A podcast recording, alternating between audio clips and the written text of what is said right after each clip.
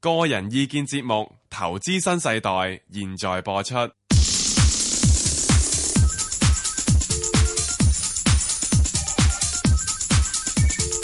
石鏡泉鄺民彬與你進入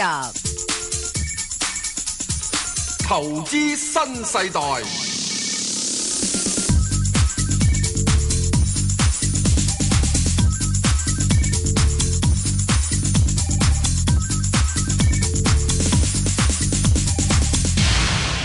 早晨啊，石 Sir 早。晨啊，Bang 哥有排代表系，我係證監會持牌人嚟噶。嗯係咁啊，點啊？今個星期足資個市咧就開始調整啦。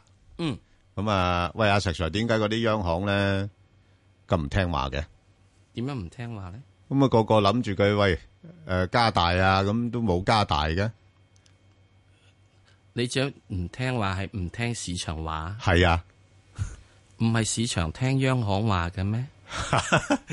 嚇系噶，啊而央家行係阿媽，吓市場係個仔，係而家個仔嚇就叫阿媽做嘢。你估你係入片嗰陣時啊？入片嗰陣時咧，就個仔叫阿媽做嘢哦啦。哇咩啊？我賴咗尿，咁你唔同我換片啊？喂，咁你真係而家唔尊重我哋意見啦？因為你大個仔啦嘛，係你賴咗尿。啊，自己搞掂 佢啦，係咪啊？而家唔係唔尊重市場意見，係因乜嘢要尊重市場意見先？吓，咁啊經濟唔好嘛，咁你唔經濟唔好唔放下嘅時水候咁就咩點好啫？啊？咁所以咧啊呢個咧就即係咁啊，阿媽咧就要教訓你哋啦。係啦，你哋班人仔個個咧就啊想一起度咧要要掠要掠，真係啊係食薯片咧就揼地，係啊，咁唔係又話我死俾你睇。係啊，咁阿媽話俾你知咩薯片唔好啊㗎。有飯又唔食，淨係中意食薯片，係 咪啊？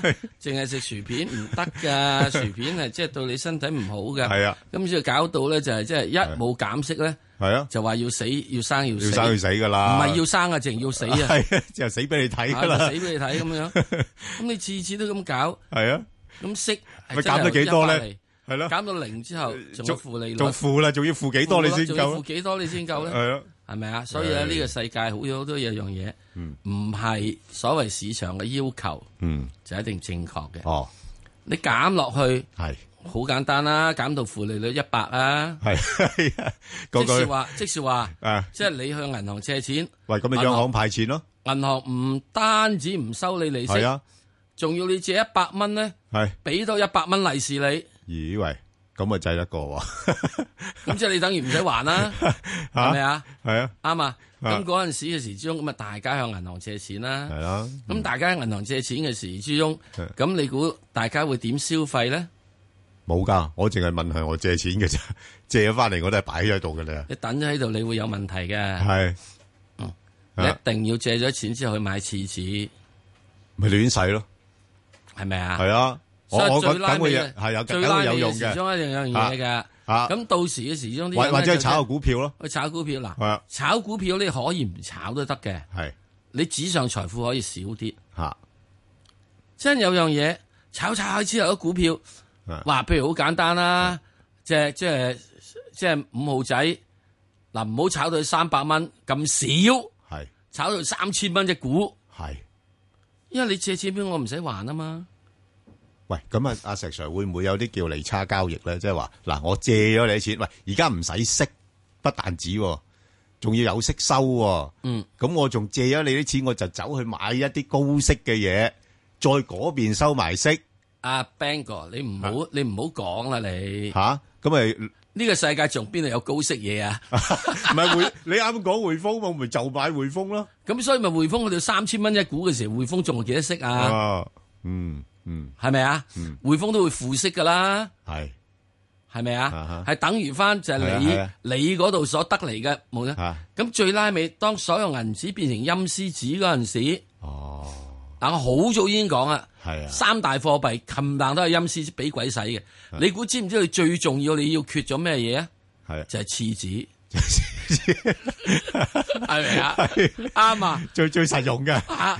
到時廁紙咧都要炒到咧就五百蚊一卷，廁紙一用好啊，冇油墨添啊，係咪啊？衞生啲啊嗱咁嘅情況之中，啊，咁你係咪先集到成屋廁紙咧？係嗱，因為點解米咧你真係好話唔好聽，集到咁上下難會難噶嘛，會會爛啊蛀蟲㗎噶嘛，。衫你買到咁上係下啦，你都等唔落啦，係嗯係咪？車買咗一百架之後，你有位拍咩？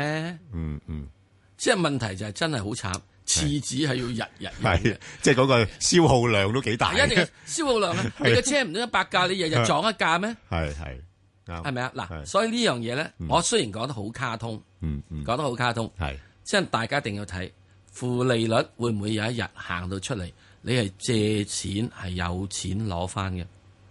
哇喂！如果咁嘅環境都唔方好事咯，啊！你哋中意嘛？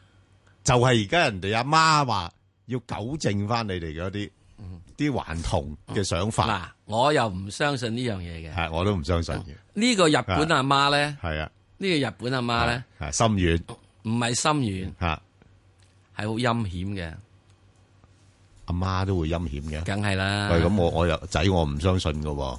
啊，阿媽扭扭多幾扭嘅就心軟噶唔咯會喎。嘅，唔會嘅，唔會嘅。係嘛阿媽咧，有啲阿媽咧就心軟，吓，有啲阿媽咧哦就好心毒嘅。哇，係有啲有呢啲咁嘅媽咪。嗯哦啊，哦，嗱，因為點解好簡單嘅啫？yen 喺呢個一零五、一零七、一百嗰邊，係，全日本人都會死嘅，啊梗係唔掂啦，啲工業都已經咁差啦係。咪啊？係啊，所以呢個阿媽一定會有一樣嘢，會係拱到 yen 係幾多咧？係唔好同我講一二零，一二零救唔到日本嘅，喂，石 Sir，係一三零、我知一啊。五零、一八零。但係問題你越咁樣做個市場就越驚，你個 yen 不但止不跌喎，仲調翻轉頭升喎。而家你升啫嘛，係啊，我第時一定要等嘅 yen 係跌到落去一三零、哦，一五零、一八零即。係全部打手板。啊，所以你到嗰陣時嘅時鐘，我就想問，今時今日，嗯嚇，嗯，嗰啲話睇 yen 升嗰啲咧，係我估計係去到今年年底係嘛？就將會係嘔，即係嘔晒斬步俾人斬到一，即係調翻轉啦，又殺一轉啦，嗯吓、即係好似之之之前啲人以為啊，央行會鬆手喎咁，全部買跌，嗰啲咪已經夾到吓，啊，即係你會唔會去到呢個地步咧？當然我都唔想見到呢個地步，係因為如果見到呢個地步咧，人去到咧就係啊三千蚊一隻嘅小飛象。係啊，即係呢個每人咧，人人屋企有十架車，啊 嚇，跟住次次滿屋， 咁都無謂啦，無聊啊，就咁啊，係係嘛啊？好啊因為呢個我係一個誒，好似好搞笑啲嘅係嘢，係但係值得諗下嘅，值得諗。係即使好似以前一諗啊誒咩啊嗱。喺帝國反擊戰呢，誒誒即係星球大戰即係係星球大戰入邊啊，咪有個咁嘅土豆土豆公咧，哦佢哦講話佢諗諗就已經去咗嗰度嘅，哦，係啊係啊係咪啊？係啊，咁呢樣嘢我覺得得噶，黐線啦，係咪啊？咁都得。咁啊，中國以前阿阿老子嗰啲嘢講係咁咁得嘅喎，諗諗得嘅喎。而家最近已經可以用係用意念嚟到使架無人機飛嘅喎，哦，做咗啦。哇，石 Sir 呢個誒已經開展咗成呢一個世紀開始研究緊啲所謂嘅意識嘅研究咧，就係意識嗰種力量。啊，佢用腦啊意識電波可以咁啫改變物質咁而嘅家又大家知唔知道？其嚇實而家美國上面嗰啲嚇戰鬥機嘅機師嚇，美國嗰啲嚇，係啊。佢係已經係戴頭盔之後咧，用個意念打佢，得噶，撳掣都遲啊！喂，石 Sir，你第日啦，你唔使擔嬲心，唔係話俾你知，係已經有咗研究，亦都有咗成果係係做緊，係啊不，過我哋唔知嘅啫。係啊而家今時咧有人做係啊咗就係用意念控制嘅無人機飛係啊，誒，你你第飛日，狗搣，我話俾你聽，你第日咧，你用意念咧控制一個機械人去服侍你啊，我唔係啊，我最緊用意念控制只吉 利星，你嘅意念控制吉控制咗三八八星㗎嘛。你個個都係用呢咁嘅意念嘅話，真係可能會升噶，啊咁樣係好啊。因為意念會驅使嗰個行為啊嘛，石 Sir，啊幾過癮啊你話係啦，咁好行為會造成結果北啊嘛，風完畢，好，有翻嚟答股票啦，好。好。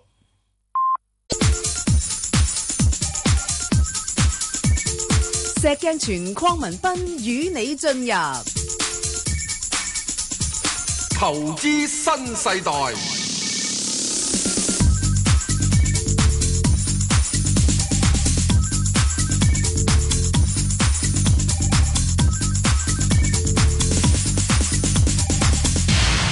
好啦，石 Sir，好诶，搭股票啦，好阿周女士，系早晨，早早晨，晨早晨多謝係誒 Ben 哥，係早晨係係我想問下嗰只誒一號長和啊，好我一百零幾蚊買，好啊，咁啊佢就話佢公司公布業績公佈咧就話嗯，誒已經唔收誒收購歐洲電信個業務誒就唔成功，係係咁我想問下，其實係咪對佢咁大影響咧？個股價係咁跌，诶咁，會唔會上翻咧我位買嘅位咧？你係咪問一隻定會話問五隻啊？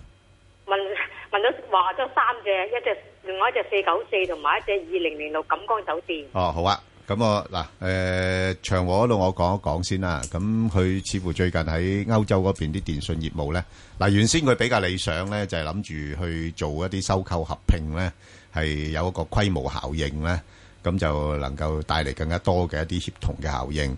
咁但係問題似乎最近呢，喺歐洲嗰邊呢，唔知係咪真係政治問題定咩呢？咁啲人就幾罩忌呢啲咁嘅合併呢，又覺得好似有啲會唔會誒誒、呃呃壟斷嘅成分啊咁樣樣。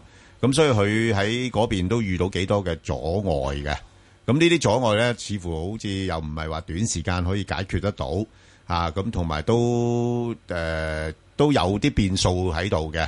咁所以個股價咧呢排都係呃跟隨翻大市咧係下跌咧，因為大市開始調整啦嘛。吓啊咁、不過即係除除咗呢啲業務之外咧，咁你都知道啊、長和都仲有其他嘅業務啊，佢都持有好多其他嘅一啲嘅诶子公司噶嘛。咁所以就呢呢方面係會有影響嚇，咁、但係就誒、呃、暫時睇亦都誒、呃不至於咁大嚇，咁、但係當然啦，如果大市調整嘅話咧，佢有可能個股價再跌多少少啦，即係譬如話誒、呃有機會跌到落去，可能落翻去八十八蚊啊嗰邊啊咁樣樣咯。咁死咁個跌個我買嗰個價會唔會上有機會上得翻咧？真係你有上機會上得翻就，我諗未來一兩個月都未必咁快噶啦，因為佢嗰啲喺歐洲嗰邊啲業務咧，未來嗰兩個月咧係幾關鍵下嘅，哦係啦、咁所以個投資者會比較上謹慎啲啊，係啦，咁所以佢暫時咧，我睇佢股價應該都係可能喺翻大概誒八十八蚊啊，至到九十八蚊啊，咁呢個區間裏邊度上落啦。佢公務業績其實係差唔差㗎？佢佢個業績梗係誒誒舊年嘅業績就唔差嘅，係啦哦嚇，舊年業績唔差嘅，因為有啲特殊嘅誒、呃收益啦。咁但係問題就今年嘅情況咧，就比較上誒、呃有挑戰性一啲啦嚇，咁、變咗就、我又唔敢睇得佢太好啦嚇。哦，咁樣。係啦，咁啊，即係正如我頭先講啦，八十八至到九十八呢個咁嘅範圍裏邊度上落咯，暫時嚇哦，咁樣。係啦係，哦好嘛？咁啊，另外仲有兩隻九四九四啊，哦，四九利四。豐啊，啊好石 Sir 我好貴買㗎，係係都成十蚊個外。咁我想問下，而家個零售業咁差咁樣，有冇機會上得翻？睇下上得上得可以幾多度咧？可以走咧？誒呃四九四佢一路嚟講，我哋都講過啦，佢係一個喺與時代暫時脱節咗嘅股票，喺個經營模式上面脱節咗嘅。嗯，咁就因為網互聯網上面咧係發展得太快，咁、變咗轉身轉唔到，咁呢個都好難搞嘅。咁啊，你十蚊啊嗰啲位嘅話，我估計咧就真真正正誒、呃要好長、好長、好長、好長、好長嘅時間嚇。嗯即係見得翻噶啦。呃誒，如果佢能夠上得到去呢個大約係誒六個幾至八蚊啦，已經十分之好啦。咁係啊係啊我會覺得你如果係得嘅話，遲少少誒有機會嘅話，都誒、呃、盡快揾個位走咗佢。嗯咁啊，呢個都冇法子噶啦。咁啊，至於你另外一隻係二零零嗯二零零六。錦江飯店咧就咁短期咧係有呢個嘅係誒調整壓力，咁啊係調整壓力嚟嘅，咁就將會咧係公布應業績好唔好咧？公布個業績好唔好咧？誒呃公佈業績咧，即係誒凡係業績公佈嘅業績咧，喺我自己睇下，喺舊年二零一五年公佈業績咧，你唔需要理噶啦。基本上點解呢？二零一五年嘅上半年呢，大家都好嘅；二零一五年嘅下半年大家都差嘅。咁啊，二零一六年呢，應該係差差嘅啊。咁所以即係以往嗰陣時啲嘢呢，就已經唔需要再咁多考慮。所以如果二零一六年佢唔差呢，已經十分十分之好嘅。即係我即係喺我嘅係誒估計之中，冇乜嘅傳統股票唔差，除非你啲 I T 股、藥業股啊，或者有啲嘅係即係啊鹹魚翻生股啊，例如好似鋼鐵啊、煤啊、誒、誒等等樣嘢嗰啲，誒或者券商股啊咁樣樣樣嘢。誒、券商股唔係鹹魚翻生嚇，誒、呢、個即係誒彈弓加彈簧，啊彈弓加加跳床啊就嗯咁啊咁，所以呢、個誒、隔離嚟嚟講咧，我自己覺得誒呃二零零六嘅感覺咧，就我又唔會對佢有太大嘅悲觀，又唔會有太大嘅係誒期望。短線嚟講，佢係要調整嘅。調整嘅位咧，應該就會向反，大約係應該要去兩個八度嘅。我想問下佢喺上海話開間迪士尼咧，咁佢誒、啊有幫助酒店嘅都有㗎，有幫助嘅，完全有幫助嘅。不過你要知道，上海咧唔單止係得錦江錦江一間飯店，好嘛？係有太多太多太多嘅係飯店，有太多太多太多其他嘅係誒旅館。咁啊，所以咧喺呢點入邊嚟講咧，就冇冇乜太大咩。同埋有啲人去迪士尼嘅，都唔需要一定去過夜噶嘛。譬嗯如好似以你香港嘅迪士尼嘅話，你唔會去香港迪士尼過夜啊。當然你外地人去咧可以得，不過而家你唔好唔記得係有高鐵，高鐵嘅時鐘可以真係朝去晚返。嗯，好嘛，嗯好係好嘛好唔該晒啊好唔該，嗯，好，我哋再聽電話。好嗯何小姐，系诶，誒唔、該，我想問咧，九三九建設銀行诶，誒咁、係我就诶、誒五個半日嘅，咁上個禮拜咧，我聽到你哋講咧，咁就五個一號一咧，我就買咗啦。跟住哦地鐵咧就三七七中國光纖，咁都幾高位入嘅，一路都冇走到。诶、咁我想問咧，啲牌佢都應該 O K 下，咁應該點樣佈置咧？我喂，阿何小姐真係心水清喎，佢攞埋你個高帶嚟用喎，九三九跟住問埋只三七七七，啊，係啦係啦，啊都得嘅，我哋呢個遊戲規則係咁佢樣仲可樣以，有多個 quota 添，唔冇啦，十係隻啊嘛佢自己一隻啊哦嘛，係係係，仲有一隻，佢自己一隻啊嘛，係佢仲可以有有即係攞咗上面啦，阿阿周女士嘅兩隻啊係嘛，係係啊。好啦，咁啊好嗱，先誒答誒九三九啦，就九三九其實你估咗都冇乜所謂噶啦，因為因為誒呢排咧就大家對中國嗰邊嗰啲債務問題咧都比較上擔心，咁尤其是見到咧第一季公布啲業績咧，就算就算嗰啲內銀啊，即係大隻嗰啲內銀咧，佢哋個盈利咧守得住嘅話咧，但係佢哋嗰啲誒即係撥備覆蓋率咧已經係下跌緊啦。吓，咁、所以即系即系其實诶針無兩頭利啦吓，你要保住盈利嘅話咧，你嗰啲诶即係诶撥備率咧就會下跌。咁啊，所以投資者都係擔心嘅，即係會話誒、哎、會唔會你其實都未必做得咁足咧？嗰啲壞帳嗰個準備咁樣樣，咁所以咧就誒、呃短期個股價咧仍然都有向下嘅壓力。咁啊，暫時睇咧，你見到咧最近誒、呃即係呢個建行咧，即係其實佢表現咧算算係唔錯㗎啦，喺幾隻誒、呃、內銀裏邊咧，即係佢資本實力比較強啦。咁啊，但係都冇辦法向上突破，咁所以暫時睇股價表現咧，應該會喺翻大概誒、呃我諗係四個四個七啊，至到大概五個二啊，咁呢個區間裏邊度上落咯，係啦，係。咁啊，石 Sir 你搭埋另外一隻啦，誒中國啊冇光啦纖。誒、凡係呢啲咁嘅光纖啊、IT 嗯嘢呢啲咧，冚唪唥都係屬於現在嘅誒、所謂嘅當打當擲股，係嗯係嘛？咁誒、啊即係我叫呢叫彈床加彈弓，啊彈床就係個市係或者政策俾你，係會拱你上去嘅。係咁至於你自己咧，夠唔夠彈彈跳力彈嗯咗上去啦？係咪啊？你好似騰訊啊呢啲咁樣嘢，你咪自己彈床加彈弓咯。嗯，啊認真彈得好好咯。真其他有啲嘅時能唔能夠彈得到咧？咁呢個就要認真去睇睇啦。嗯嗱喺呢個過程入邊咧，最主要有一樣嘢就係、呃你自己本身嗰個發展嘅時之中咧，係誒、呃、會出現啊，就係、嗰個阿爺會係俾到嗰、個誒誒、呃將佢整體環境你嘅。係咁你而家咧，以前咧就係咁樣啦，就認真，你係真係由好高好高好高位你搭落嚟噶嘛？你知唔知最高位你幾多？去到兩個幾噶嘛？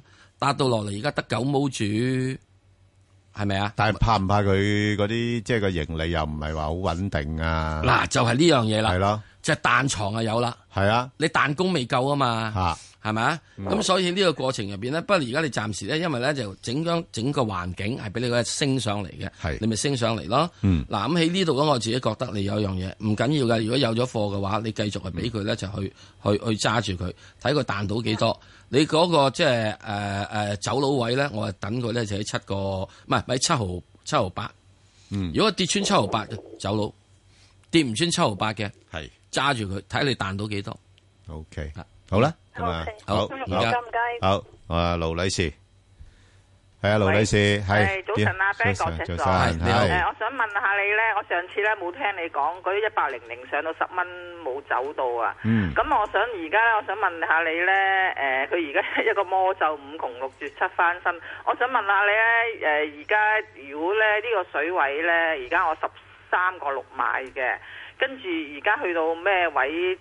誒、走咗去啊，抑或等到嗰個消息話深港通呢，誒、有個憧憬走咧，抑或而家上到咩位走呢？我想問下你啊，Bang 哥，嗱，佢其實嗰個，誒，中交建呢間公司呢，誒，算唔錯嘅，即係基建啊。股嚟講，可以多啲留意添。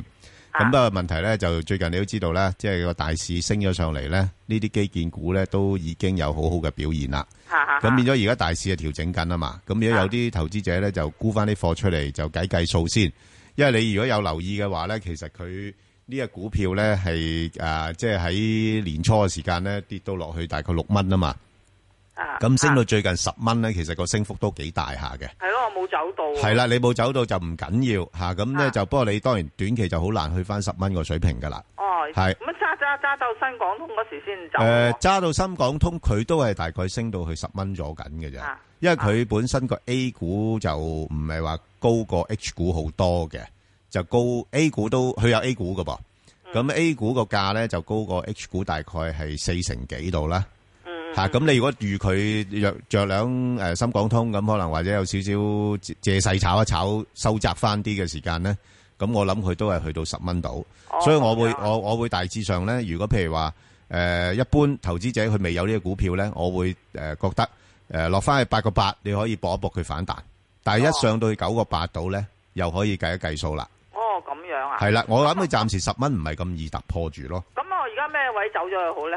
嗱，你而家你落嗱，你冇辦法噶啦。佢而家呢家咁嘅情況咧，佢會跟大市調整嘅，嚇，咁有可能會落到去九蚊，啊啊或者再差少少嘅時間落到八個八。咁但係我又覺得落到八個八度咧，應該會有幾好嘅支持啊，嚇。咁、然後當成個市況調整完之後咧，咁又唔需要話睇得太過悲觀嘅嚇。不過只不過係頭先我同阿石 Sir 一開手已經分析過啦，啲人。誒、即係唔係幾滿意啊！即係啲央行咪冇依佢哋嘅意思嚇、哦即係寬鬆啊嗰啲咁樣，哦咁啊借勢調整。但係而家整體環球嘅經濟環境都仲係好寬鬆噶嘛，哦，係啊，咁所以一日個美金唔轉強嘅話咧，啲資金都仲係要揾出路嘅，哦，係啦。咁所以佢有機會調整完之後咧，佢又會再上翻去。不過我始終覺得佢十蚊樓上，佢通常都唔係企得好穩。哦哦，即係十蚊嗰個位啊，走咗去先啦，係啦落落翻嚟先，係啦，你寧寧願多走幾轉啦，因為你呢只股票你熟啊嘛，係咪？嗯嗯，嗯好嘛，咁啊呢只股票好啦唔該你啊呢只股票係好嘅，即係啊诶诶，即係相對穩陣嘅一隻股票，但係又有啲區間俾大家可以操作到，好嘛？好啦好啦 o k 唔該你好，啊哦唔 Ben 使哥，OK，好好，阿黃生拜係阿黃係生啊，早晨啊，早係晨，黃早晨，生，係早晨，我想問早晨，誒，我想問下咧嗯，誒個深深港通咧，咁佢誒會唔會容許咧買入嗰啲咁嘅創業板股票咧？咁誒，如果佢準準入咧，咁佢因為佢創業板市值細啊，咁咪會唔會佢內地嘅市場嗰啲莊家又咁多嚟炒，會唔會好多隻都炒過百億咁樣？哦咁咧，咁咁有咩好介紹咧？哦，咁另外咧，我之前咧睇過咩咩嗰個新聞報道咧，就話咩風險敞口啊話德銀咧佢嗰個誒風險敞口咧係 GDP 係美國係德國 GDP 嘅二十倍咁樣。咁我哋印象派投資者梗係覺得係誇張失實啦。咁 咁點點解點解譬如佢點點樣計嘅咧？譬如我沽一手期期油咁樣，咁我風險會係幾多咧？咁我哋預測唔到個油價可以升到幾多嘅喎，咁我變咗無限風險咯。如果係咁樣講。咁如果啊，咁只股票方面咧，我想問就係誒中旅啊，咁旅價咧都係由千四到千零千六蚊嗰度上上落落啦，咁咁但係佢嗰個個中旅嘅股價就反彈，就即係上落都幾大下嘅，幾年嚟講就咁，但係呢輪咧啲供給側改革咧，咁啲鋼鐵咧就彈得好多啊，咁反而呢只咧就好落後喎，點解會咁先咁少？我我就低位鬧嘅，但係都嗯。得個兩成到，但係人哋都升五成六成啦，嗰啲嗯賺咗係嘛？ 嗯，咁好啊好啊咁如果美國每年加息佢佢晚晚加咧，每年加四分一嚟咁樣，加夠廿年都好啦，咁就幾嚟啫。嗯咁咁佢呢個商品牛市會唔會重臨啊？咁樣哦，阿阿阿黃生呢啲都好技術性，同埋都 喺投資上邊都幾有興、幾有趣嘅一啲嘅問題。阿阿石 Sir 打一答佢啦。啊，商品期貨嘅來臨與否跟息口冇關係，跟你需求幾多。當你如果次次都改用鋁片嘅話咧，咁將呢個鋁價就會上升好多啦。你會唔會啊？唔會啊嘛，係咪啊？所以好簡單，最主要就係有樣嘢就係話你個需求係會幾多。你如果需求唔夠，等等樣嘢唔得嘅就唔得噶啦。咁我只係話俾你知， 而家整個歐洲、整個美國下一代冚唪唥係翻翻屋企住。點解呢？即係好多人啦嚇，翻屋企住，翻屋企住之後呢，因為要食老豆、黐老豆、錫阿媽、着阿媽，因為佢哋失業。係好簡單。咁失業嘅時，你仲有幾多嘅消費呢？就冇咯，係咪啊？咁所以呢，所有嘅資源呢，係以消費嚟計算嘅。石油呢個資源嘅消費呢，就在於咩呢？就在於就係話係呢個有幾多唔開採，有幾多唔開採。所以最近嘅油價咧好奇怪，凍產竟然油價唔產翻落去呢個嘅係凍產唔成功呢。係啊，好多人估油價落翻落去三十蚊啦，嗯點解唔落翻三十蚊呢？因為除咗呢樣嘢之外呢，好多人係停產，唔係凍產啊！你講緊係嗰幾個嗯大大大大國嗰個凍產啫嘛。美國好多小油商係已經停產破咗產，嗯，咁你咪冇出產咯。唔係阿阿石 Sir，我諗啊頭先阿黃生意思即係話佢嘅佢意思就係即係嗰個資金咁泛濫咧，變咗佢哋冇乜出路咧。但我同意你講嘅，啊即係譬如商品係最終係由需求決定嘅對，但係問題你需求裏邊有個部分係實際嘅需求，但係亦都有一啲叫投機嘅需求噶嘛，係係啦，咁即係嗱你呢個投機嘅需求咧，係基於一個嘅係實際需求啊嘛。你唔同黃金，嗯係黃金佢有一個貨幣功能，嚇佢可以個兌換，鋁唔係，係所以即係即係唔好即係將佢即嗯係搞搞咗其他樣嘢。所以喺呢點入邊嚟講，如果個實際需求唔大嘅話，嗱，好似你中國最近嗯係因為鋼鐵係升翻上嚟，嗯個需求量升翻上嚟。係啊，中國個造船業開始訂單翻嚟度。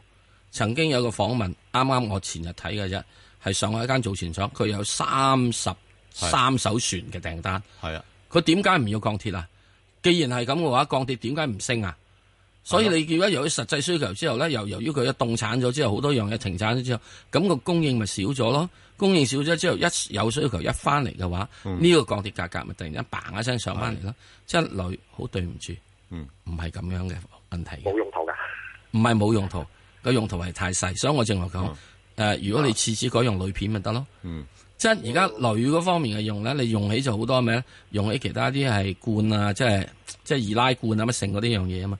咁嗰樣嘢暫時嚟講唔係真正咁多嘅嘢變化啊嘛。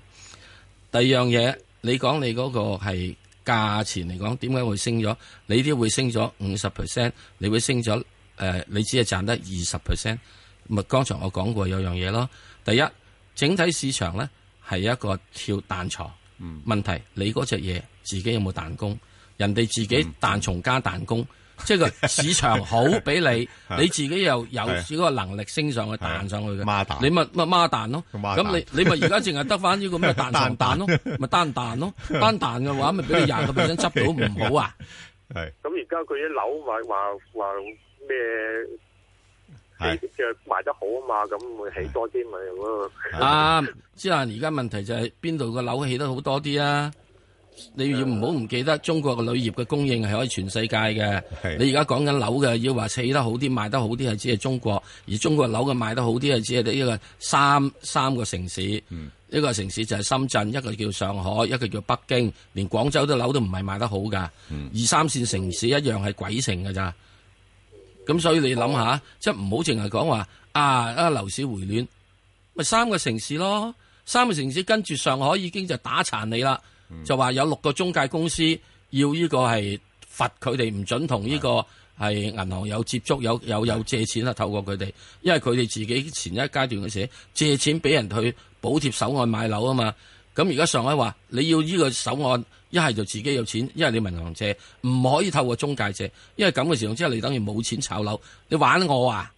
唔係，實在好似最近又話咧，政府政策成功啦，啲資金開始引導翻到去二三四、三四線城市啦，係因為一線城市撳住唔先准炒先啊嘛難，第一樣嘢啊講咗一日啫嘛，係個 news 講一日咋。嚇如果真係成一個趨勢 嘅話，你睇下 CCTV 啊，係咪啊？CCTV 二同埋 CCTV 四啊， 將會同你講你十日啦，哦，OK，好係啦，咪？啊講一日嘅即時嗯得明白，好，冇咯。好多謝晒，好，阿李女士，李女士，系係啊，李女士，À, 诶，早晨早啊，晨石啊，邝石。係點啊？我依問家啲想請梁生咧，誒、ờ, 請問嗰只誒一八唔係一六八 ừ, 五，嗯，呢只差咁啲咧我喎，就係 ừ, 五蚊買嘅。係咧。我依家咧 ờ, 誒，使唔使出咗佢咧？诶，呃嗱、佢呢排咧跌到落呢啲位咧，就尷尬啲俾建議啦，因為佢咧係已經係差唔多跌到落去五十二周嘅低位嚟噶啦，咁所以相信佢可能或者喺去到大概四個二度咧，佢會有啲嘅反彈，咁但係呢個反彈咧就唔會話好強，咁佢都係去翻大概四個八度嘅啫，係啦咁樣樣啦，因為佢诶、呃主要係投資者比較擔心。就係嗰個行業啊，即係可能會放慢啊，咁同埋一間公司佢都係做得比較多係嗰啲嘅啊誒配電系統嗰啲嘢啊嘛。咁而家啲電力公司你都知道啦，最近電力公司啦，嗰、個又擔心個盈利啊，咁好多電電力股都跌咗落嚟嘅，咁所以都拖累埋佢個表現嘅。係啦，咁所以我諗暫時睇咧，佢雖然由個高位就似乎啦，由高位度咧跌咗好多，咁但係咧見到佢近排個勢咧都仲係好弱下嘅，係啦，即係比較弱咯吓，咁同埋咁我係咪應該出咗佢 à? 啦？誒嗱，你你你你係咪之前買咗係咪應該都有息收嘅係咪？係佢有一個都好少㗎咋佢佢有個特別股息嘅喎，有特別股息 à? 啊？係啊，佢有個特別股息嘅已經除淨咗嘅咯喎，四月十三號喎，你幾時買㗎？你最近買係？ờ, 啊，我我之前十三號之前買嘅，哦，十三號之前買你應該 就有你十嘅，二號買定十一號買啊？係啊。。誒、Ờ, 我 à, 啊，我好似早啊，早一輪買嘅做一輪埋，你你你 check 翻啦，同經紀 check 翻啦。如果係嘅，你又要計埋嗰個特別股息落去咧，你唔係即係相差好遠啫噃。如果嘅如果係有嘅話，盡快出咗佢。係啦，即係而家有诶诶诶十三仙，即係差唔多圍到係已經去翻诶四個诶四個半咁滯噶啦噃，哦，好嘛？你咁我我我係 ờ, 咪誒應該出啊㗎啦？如果佢去嚇到邊個位？唔係頭先我講啦，如果有機會反彈翻上去四個八度咧，你諗一諗啦，好嘛？嗯。石鏡泉匡文斌與你進入投資新世代，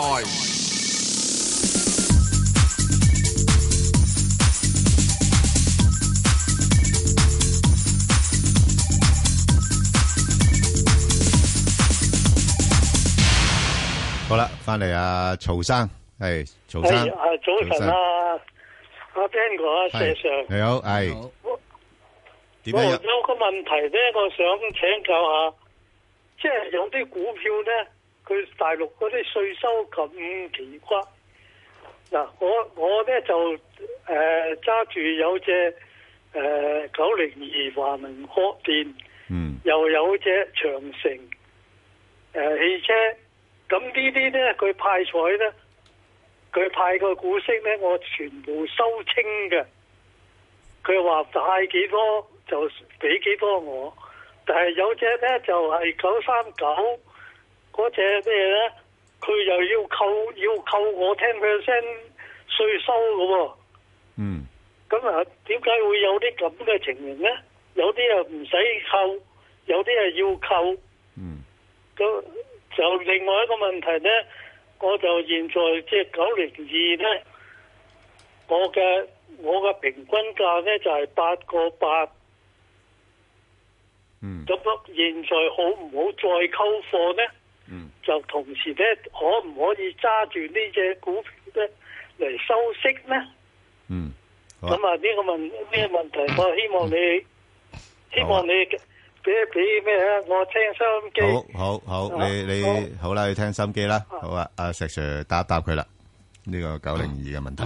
九零二嗰度嘅時之中咧，就係暫時嚟講係作為咗一個嘅係整固期。咁佢而家去到大約而家呢個位五個半嘅話咧，係、應該會慢慢作為係似乎喺度係做緊個底。咁啊，喺呢個嚟講咧，即係作為做一隻你作為做收息股嘅話，佢係可以考慮嘅。不過咧，就係喺現在而家呢個位度咧，係比較會困難，即係唔係適合一個價。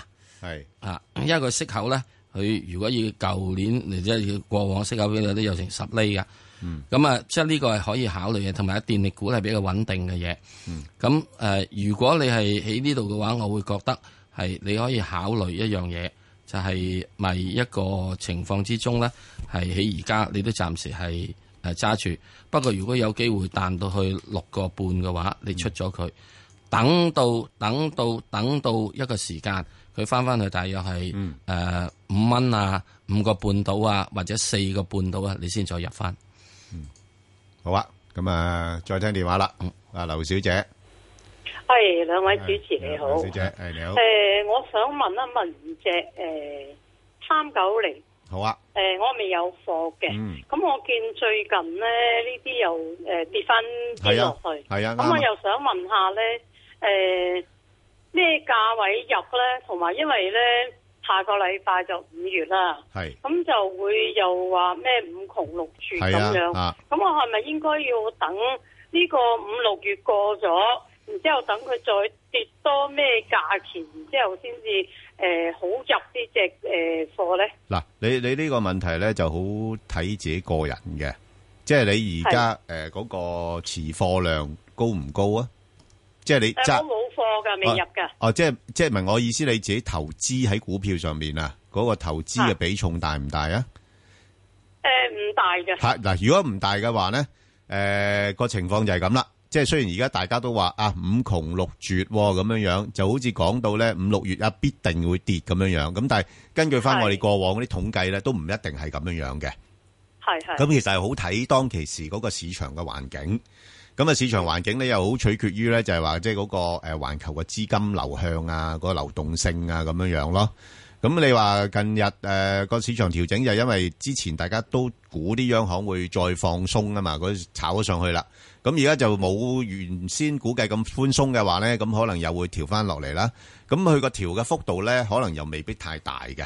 即係譬如好似而家恒生指數咁樣，我諗相信佢跌到落去兩萬點嘅時間咧，好多人都會都會入入貨噶啦嚇，即係唔會話等佢話誒跌翻去之前誒誒誒，好似誒一月咁樣樣跌到落去萬八咁樣樣嚇，咁佢佢即係未必會跌得咁多咯。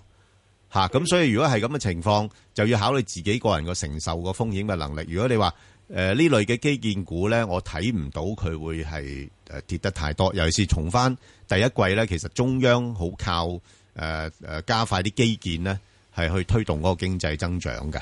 咁所以你見到基建股個業績咧，其實都唔錯。咁所以喺咁嘅情況底下咧，我估诶、呃譬如話你話诶三九零中鐵咧。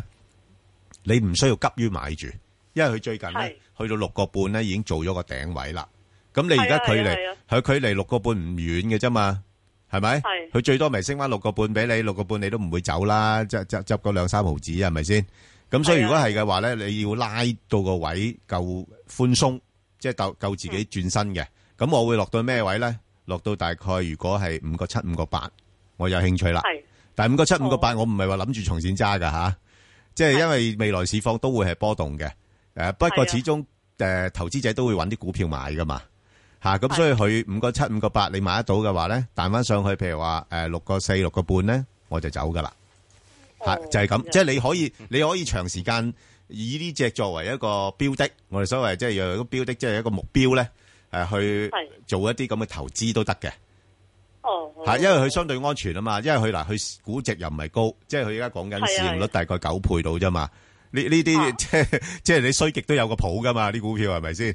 嚇嚇，就係咁樣樣咯。咁所以你你誒揾啱咗對象，不過問題就係要揾個好啲嘅位先入咯，哦，好好嘛好好？好，OK，好唔好，該好唔使晒，OK，多謝，好拜拜啊，潘生係，系早晨啊，係石石斌哥，係你好，係係我就係有隻就係一一三八中海發展嘅，係誒咁、我就喺佢未重組之前買嘅，哦啊未宣布重組之前買嘅，哦，咁咧平均價咧就四個半，哦，都有錢賺啦。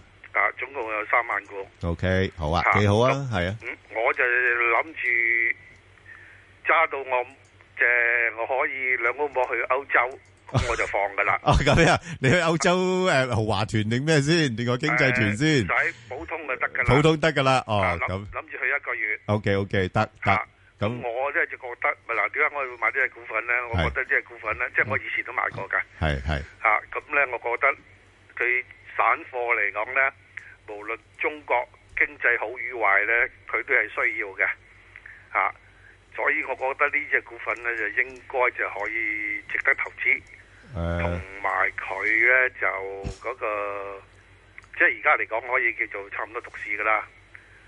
就我覺得呢、個我自己覺得唔知啱唔啱啊，嗰、個前景咧就係暫時嚟講都幾好。你認為我即係咁諗法啱唔啱咧？诶嗱，你有啲啲唔啱喎。係啊啊啊啊潘生，你你好似唔係好好好 update 嗰啲嘢，係係係係。因為你佢以前就就散貨，而家咧就就重組咗嘛。你最近有冇留意到嗰幾大集團嘅重組啊有有有有？有係啦，吓，即係即系佢而家集中咧係做嗰啲嘅，即係嗰啲诶郵輪嗰啲運輸為主喎。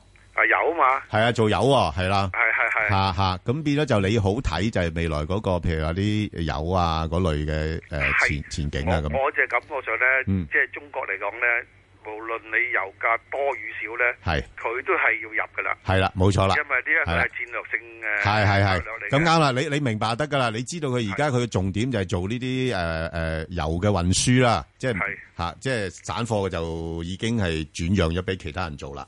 係係阿石 Sir 點睇？诶、呃我剛才講過，上海有間船廠，佢有三十三張 order 做嘅船，全部係做油輪，係啦，即係裝油嘅船，系啊，吓咁、所以呢個過程入边咧，即係反映咗一定咧，就係話嗰個油嘅運輸嘅市場咧，嗯似乎喺中國嚟講係有人睇到喺一至兩年之後，因為你如果訂而家訂船嘅話，你真係要兩至三年之後嚟先交貨嘅。喂，石 Sir 好似最近有啲報道講話中國開始儲緊油喎，而家可能戰略性不嬲都做緊啦不嬲做緊啊啦，所以啲油唔跌得幾多噶，我估計。啊，唔係啊，中國咧就係等你跌嘅時先再做嘅啫。部分咧，係啊部分真係俾人晾咗高價買嘅。係啊係啊，咁啊就佢而家就冇誒理佢平啦就係呢度佢一平定均成會本啊嘛咁做啦嚇。係啊佢亦都會同呢個沙地傾緊好多樣嘢嘅，而家呢啲。咁啊，即係呢啲我哋亦都唔係喺個門入邊就唔知道，只係講係咁樣。所以呢郵輪嘅運輸咧，同埋呢個中海發展，佢將佢發展到做有咧，係有一個戰略性嘅意義喺度。你係講得啱嘅。咁啊，所以咧，你中長線嘅時咧，做揸佢咧係 O K。而家問題就一樣係，你想歐洲旅行啊嘛，我估計你你唔係想三年之後先去㗎。唔係咪啊使 係嘛？咁好你好快三你三萬三萬股嘅時鐘，你而家先賺咗一蚊啫嘛，你先得三蚊，即係三萬蚊。哇，咁仲唔夠啊？三萬蚊去歐洲，我諗大兩公婆一個月大概使發你個夢啦六，六七萬蚊夠啦。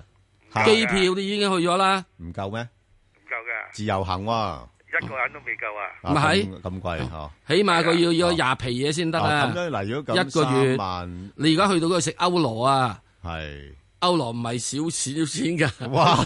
咁食個食個 pizza 都要七個咁樣啊 euro 啊。喂，咁如果你咁計，即係佢要升到成八蚊九蚊啊，咁就佢咪咯，難啲喎。咪係咯，咁所以我咪可能叫要佢七先三就得年啦之後咯。誒，咁啊唔使三年。嗱，我意思就點啦？你而家短線嚟講啦，喺一個市度咧，佢而家係調整緊嘅。係咁啊調整緊時，我覺得你應該而家喺呢個位度可以出咗佢。咁大致上喺五蚊度，你再鬧翻佢。咁中間你有 ten percent 噶啦，係咪？ten 啊 percent 嘅時，即多三千蚊啦，就住多兩日啦。因為你要記住啊，U 你出去嗰個一食呢個係 pizza 咧，真係 pizza 啊都要七蚊啊一份啊，七個 euro 啊。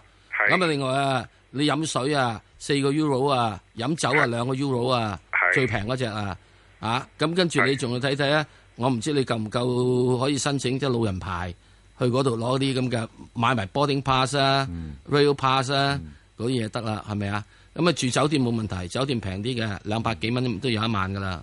係係啦即係點解？因為我最近我諗住去歐洲啊嘛。嗱，我係貪心啲嘅，我就 誒，你都唔係咁講，唔緊要冇問題人係有目標噶嘛，啊人係有係啦目標嘅 OK，咁樣產品但係可以有個目標可以動力㗎調教嘅自己。咁即係係啦啊我覺得佢暫時短期咧應該有個調整。係啦，係嘛？好好，多謝晒你先好唔該你，好好好好啦，阿黃婆婆啦，诶，早晨，啊你好阿 John，Bingo，早晨，早晨係你好诶，四六零啊，咦，麻煩啦。诶，两蚊一毫半日啊，嗯点操作啊？我聽收音機好，我講你聽心機啦，啊石 Sir，你呢只要解救下佢啦，唉，兩蚊一毫半冇得解救㗎啦我諗呢排好多聽眾聽我哋個節目嗰陣時嗰陣時，我都講話兩蚊到嘅時就好走咗佢，兩個六到已經好走咗佢啦。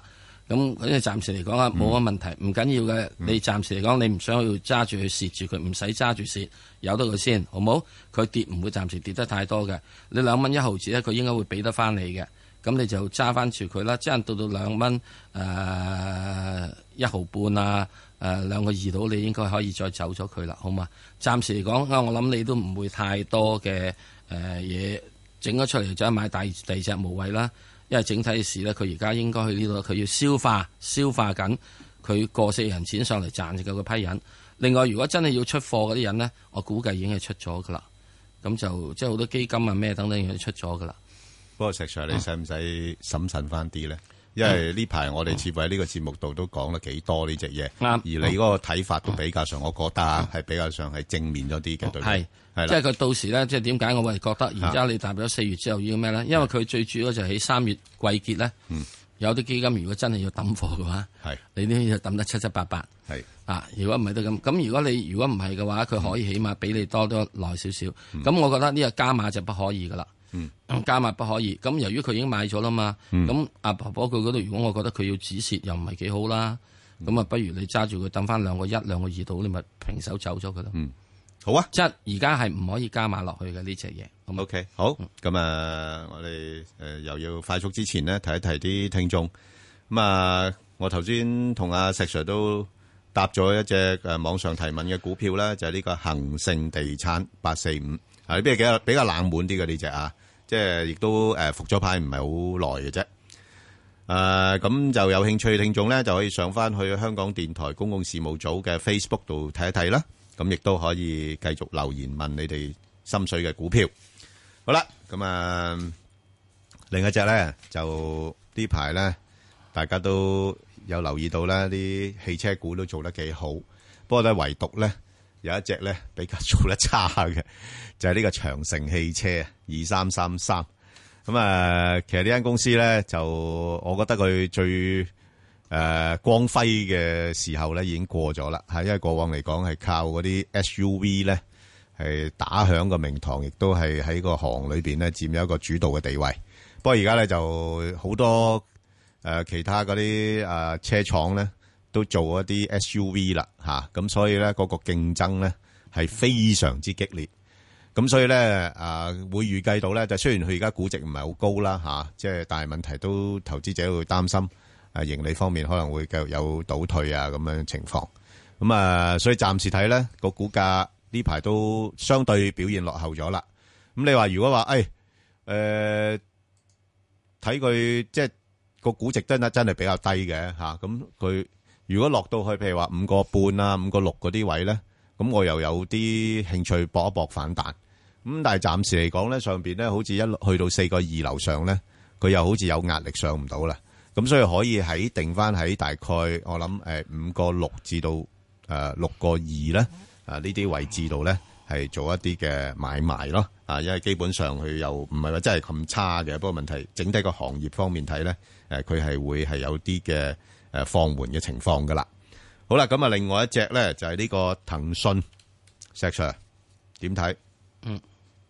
誒冇啊，業績又交到，人又好，嗯係係嘛啊，乜都好，嗯不過調整調整啊，嗯調整幾多？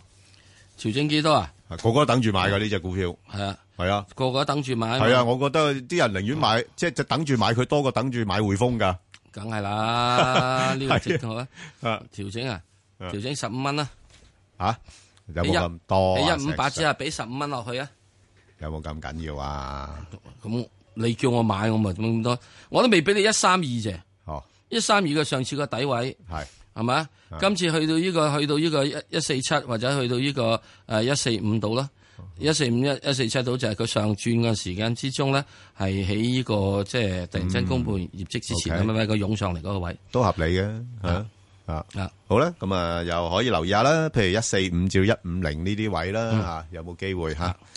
好，咁啊，另外一隻呢，就係呢個，呃，比亞迪，1211嗱，呢個股票呢，我都覺得呢，係選擇唔多嘅情況底下呢，可以選擇嘅一隻股票。嗯。因為你-啊啊你知道呢，而家，呃，大陸都，呃，推動呢啲，啊，新能源汽車啊嗰啲咁樣樣。咁都引起好多嘅炒作㗎，啊，即係譬如一啲嘅，啊，電池啊，吓嗰啲咁嘅股份嘅炒作。咁但係其實嗰類呢，我覺得就風險比較高嘅，啊即係其實好多呢唔係真係咁賺錢啦，吓，同埋轉型階段嘅啫啊。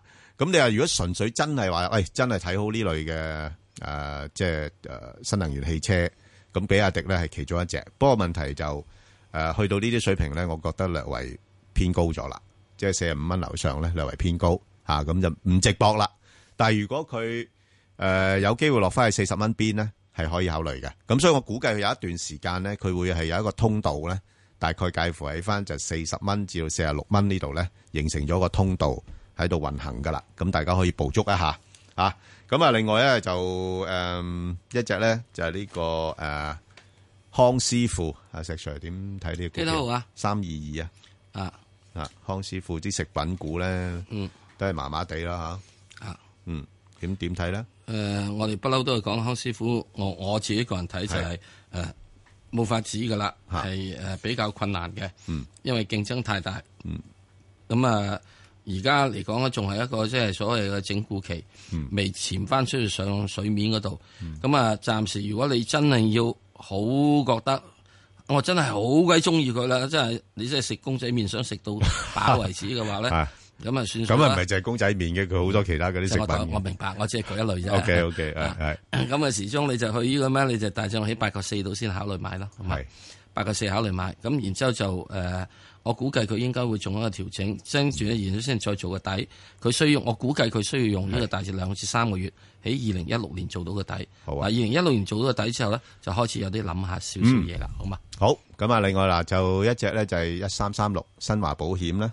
咁啊，呢啲股票咧就嗱呢排大家都有留意到啦，啲誒內險股咧係好明顯有受壓力嘅，因為咧好多公布咗第一季嘅業績咧就唔係咁理想嘅，因為好多時候咧佢哋受到嗰個投資收益嘅影響啦。咁啊，新華保險咧第一季咧嗰個誒誒盈利咧都跌咗四十五個 percent 嘅嚇，咁呢個都係我相信都係受到 A 股市場咧誒個表現差嘅影響嘅拖累啦。咁所以股價咧係有啲機會再跌一啲嘅，不過就誒通常呢個股票咧，你見到佢咧誒一跌到落去大概廿二廿三蚊度咧。佢就會有幾好嘅承接力噶啦，啊咁所以大家如果係誒、呃考慮嘅話咧，誒、我諗暫時嚟講應該佢會喺翻大概二十四至到二十六蚊啊呢、個區間裏邊度上落，咁、啊大家亦都可以捕捉一下。咁啊另外一隻咧就係呃誒呢個合生元啊石 Sir，嗯，一一一二。一一一二。哇！呢、個股票好好好波動嘅，嗯，係啊，最近由高位碌咗落嚟咧，碌咗好多啊，好短時間啊，係就由三十蚊碌到落廿蚊，咁呢啲啊係屬於即係即係誒炒味正濃嘅嘢啊嘛，係咪啊？？係啊，喂，奶咗啊，奶都咁好炒嘅咩？有個叫炒牛奶啊，大量炒牛奶係啊啊，你食過未啊？啊好美味嘅係啊，仲有加得攬人啊！係啊，你又大量嘅咩？我唔係大量，你啊又唔大量，又扮得幾次嗯啊喎？攬人啊，攬住你嚟俾啲 啊！咁啊，攬完人之後，係跟住點樣咧？ 係咁點啊？咪鬆人咯，哦就鬆人哦。咁但係攬人係要鬆嘅先好食噶嘛，係喎係喎，攬完之後又要鬆啊，鬆緊咯，嗯，走得快好世界。哦，即係你唔係咁睇好啦。嗯，唔係，起碼而家佢已經完咗佢第一轉攬人嘅任務，好，即係佢攬咗啲投資者入嚟，係，OK。咁就有人鬆人啦。明白，好啊好，好啦，咁啊，另外一隻咧就惠利基金啦，啊，咁啊，惠利集幾團多八號零六八零六，咁啊，其實我覺得呢個股票咧都誒有個波動性嘅，嗯即係有時真係可以跟隨大市啊，嗯啊，咁啊，如果大市調整嘅，咁當然佢會調整啦。咁我希望啊，希望今次大市調整咧，佢落翻去大概七蚊度咧，我又覺得又諗得過啦。但係暫時嚟講咧，八蚊咧，佢又係一個阻力啦。咁可以捕捉咧喺七蚊到八蚊之間咧，啊，亦都可以有啲嘅買買賣賣啊咁樣樣啦嚇，因為始終個市況都係波動啊嘛。好啦，咁另外一隻咧就誒吉利石 Sir，嗯逐支落翻去四蚊樓下啦，係啦，等之三個半咯之前唔肯落嘅，咪等三個半企到咯硬硬喺四蚊樓上係，咪啊？等三個半啦，等三個半啊有。啊！之前嘅時鐘話，即係叫如果之前走唔到啊喎四四個半四個二走唔到就冇得就要走噶啦，冇法㗎。呢、個世界、啊嚇即係嗱，我唔知道佢四個半即係四個二。係啊嗱，我對佢今年呢，嚇誒即係二零一六年呢，我係有相信佢會可以升穿四個半嘅。係啊，咁至於係咪去到十二月啦？呢個咩我就唔知啊。係啊，啊咁啊，原因點解咧？係因為佢真係有啲嘢做緊，係幾好其實好多時我我哋唔想走咧，就因為太受啊石 Sir 你嗰唔啲係前景我我成影日都響講啊，去到就係四個二、四個半係你要係走噶。好啦，咁咪小心啲啦。嗯，